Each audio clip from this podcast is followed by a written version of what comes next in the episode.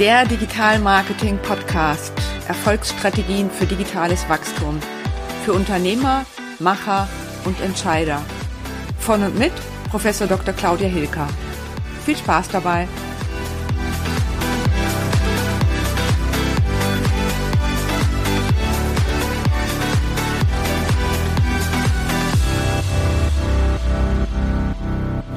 Hallo, ich hoffe, ihr habt einen tollen Tag.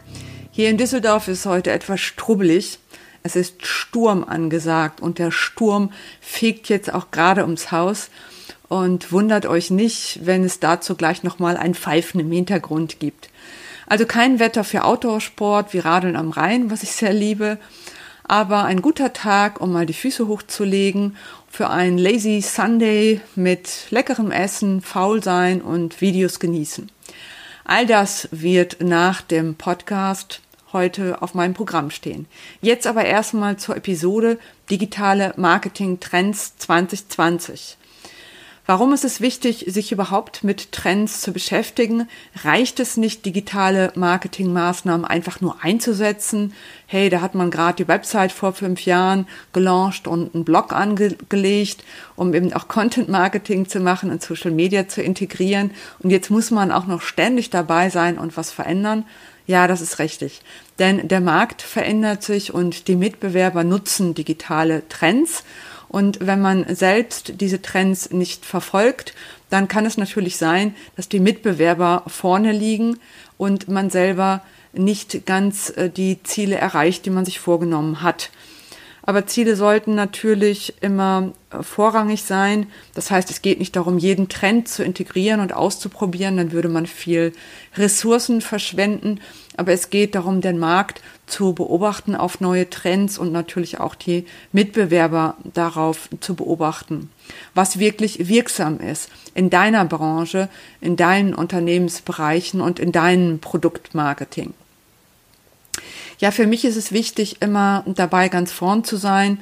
Zum einen für meine eigene Firma Hilka Consulting, weil ich für digitale Marketing-Kommunikation stehe und natürlich auch mit dieser Positionierung selbst innovative Trends für mich nutze und äh, zum anderen auch für meine Kunden, damit ich in der Beratung die richtigen Empfehlungen geben kann.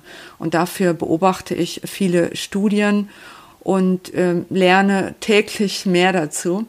Heute möchte ich sieben Trends mit euch teilen und ich beginne mal gleich mit dem ersten. Ja, der erste Trend äh, hat mich jetzt auch überrascht, muss ich sagen, aber bei näheren Durchleuchten versteht man auch ganz gut die Hintergründe und weiß, warum es dazu gekommen ist. Also der erste Trend lautet Purpose. Purpose treibt unser Marketing, treibt unser Business. Denn die Studie vom Marktforschungsinstitut Cantor hat beobachtet, dass Marken, die einen Purpose haben, doppelt so schnell wachsen wie Unternehmen, die keinen haben.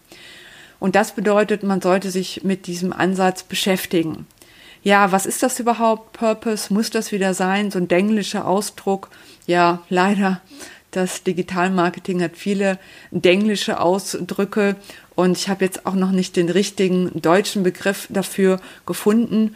Es lässt sich übersetzen mit einem höheren Ziel, also einem Sinn, einem Zweck oder auch ein Allgemeinwohl, was ein Unternehmen verfolgt.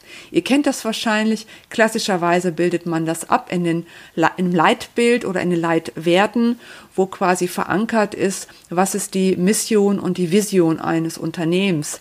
Mit der Vision teilt das Unternehmen, wo es in fünf oder zehn Jahren stehen möchte, was es bewirken möchte für die Zukunft. Und mit der Mission teilt man, was den Macher wirklich antreibt, um auch spürbar das Marketing zu erleben. Ja, warum reicht das jetzt nicht mehr, mit diesem Leitbild zu arbeiten? Bisher hat das doch funktioniert. Äh, warum soll man das jetzt ergänzen durch einen Purpose? Ganz einfach, weil wir einen Generationswechsel haben. Wir beobachten gerade, dass die Generation Y ins Berufsleben eingetreten ist und die Babyboomer langsam das Geschäftsfeld verlassen als Arbeitnehmer. Und äh, so gesehen ändert sich auch mehr, dass die Erwartungen der jüngeren Generation sich durchsetzen. Was heißt das konkret?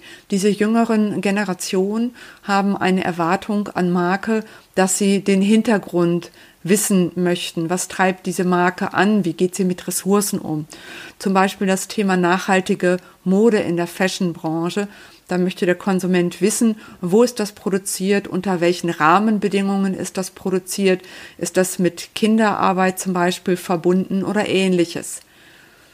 Ja, und ähm, dieser Purpose, also wie die Unternehmen mit dem Allgemeinwohl umgehen, diese Aussage formuliert man möglichst kurz und knackig.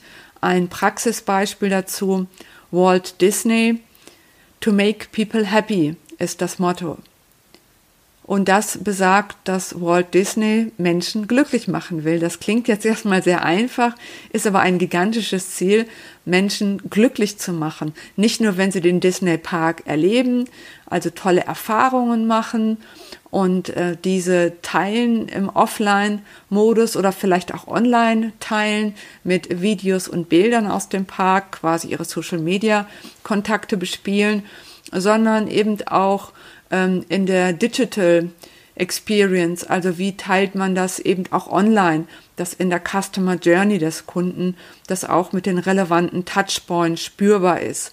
Und das ist eben dann noch mehr, ihr merkt es schon, als das reine Leitbild. Das reine Leitbild könnte man jetzt in den Ansätzen gar nicht verwenden, weil es viel zu sehr von eigenen Zielen durchtränkt ist. Es folgt eher noch dem Shareholder Value Gedanken also dem Gedanken, eigene Unternehmensziele zu erreichen, was man vielleicht auch als eine sehr egoistische äh, Perspektive beschreiben könnte.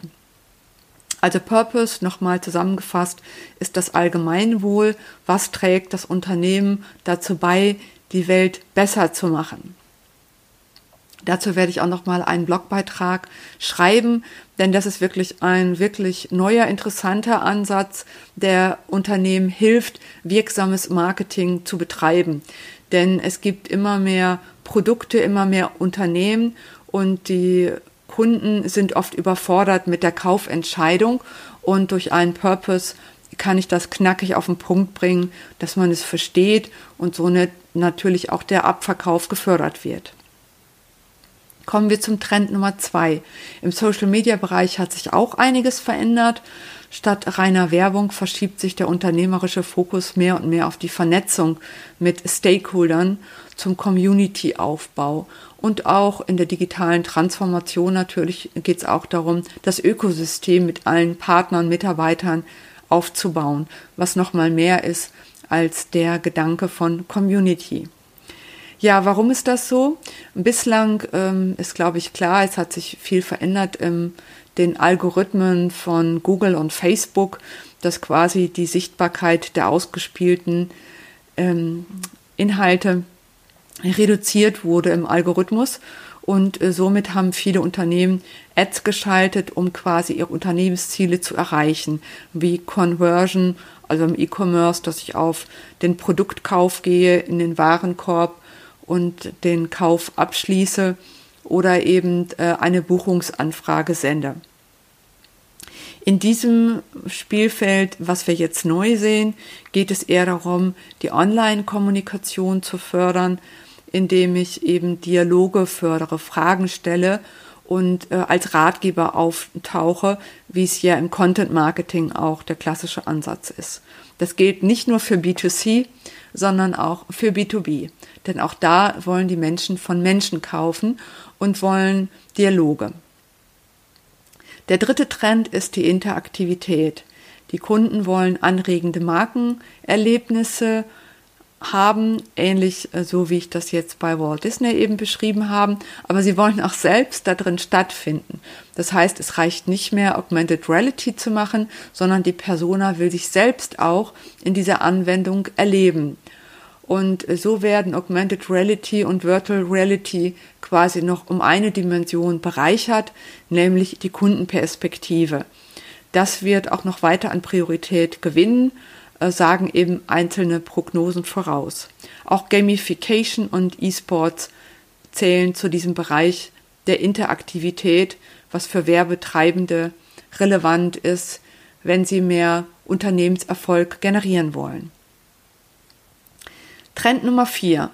Online, Video und Audio. 84 Prozent der Mediaverantwortlichen wollen 2020 verstärkt in Online-Videos investieren. Auch zum Beispiel 360-Grad-Videos sind sehr beliebt und werden sehr häufig für soziale Netzwerke produziert.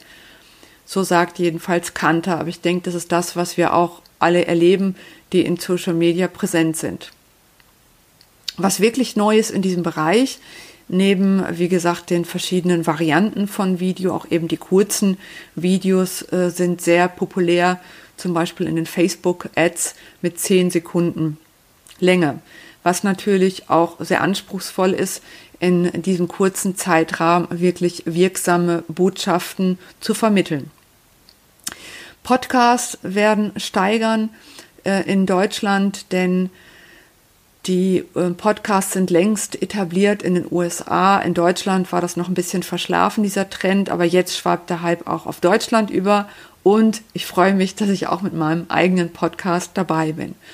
Auch zur Podcast-Produktion und zum Marketing werde ich noch einiges teilen in weiteren Episoden. Es reicht nicht, sich auf die Produktion zu fokussieren, sondern ich muss eben auch Investitionen in das Marketing setzen, damit es zum Erfolg wird. Sonst habe ich nur Folgen produziert, aber ich habe keine Abrufe. Das wäre also kein Erfolg. Trend 5. Mensch und Maschine. Ja, wahrscheinlich kennt ihr das. Wir leiden alle über Unterreizüberflutung. Und das bedeutet, dass unsere Aufmerksamkeitsspanne sehr gering ist. Einige Studien gehen von acht Sekunden aus und das ist natürlich das, der Wahnsinn.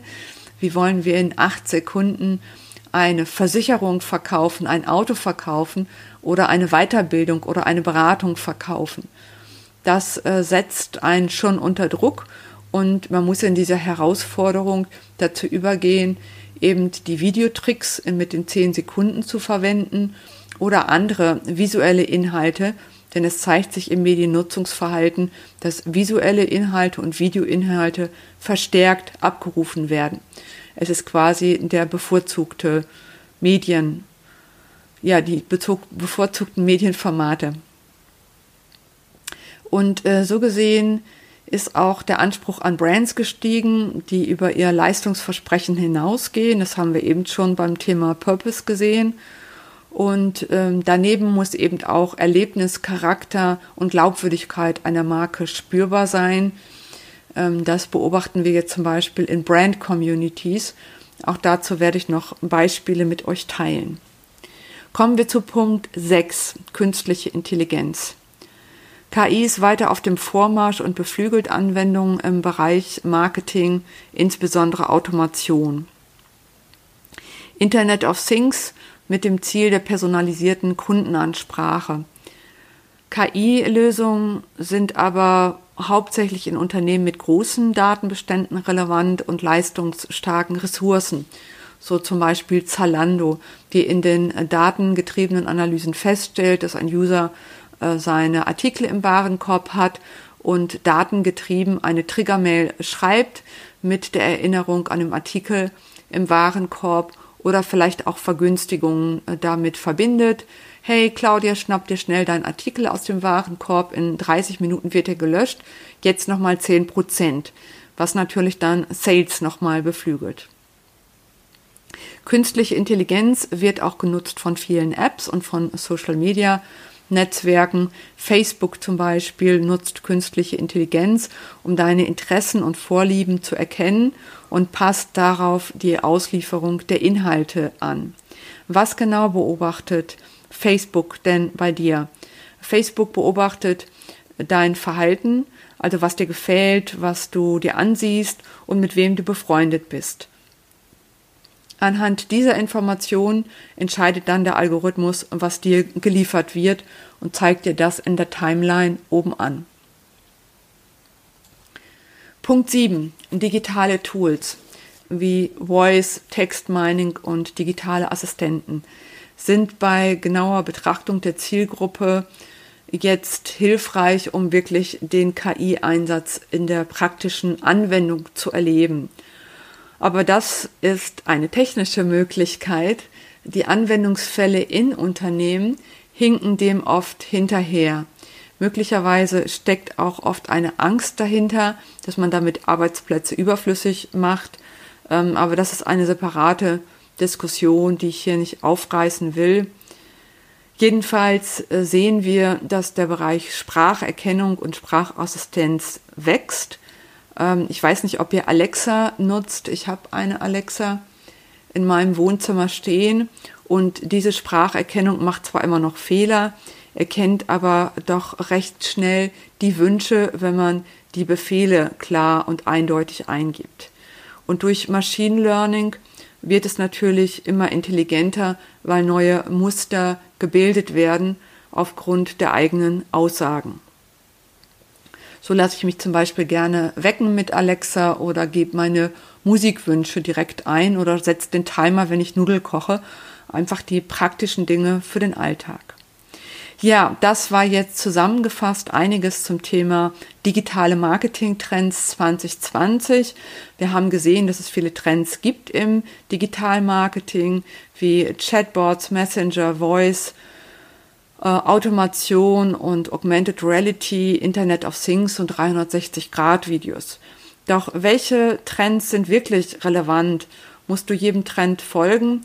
Alle Trends zu, kosten, zu testen kostet hohe Ressourcen und deshalb biete ich da nochmal ein vertiefendes Webinar zu an. Es ist ein kostenloses Webinar, was am 20.02. von 14 Uhr bis 15 Uhr stattfindet. Und du erfährst in diesem Webinar nochmal einen genauen Überblick über diese Trends. Und du kannst natürlich prüfen, was das für dich, für dein Business und für deine Anwendungsfälle bedeutet. Melde dich gleich an, die Plätze sind begrenzt und ich freue mich, wenn du dabei bist.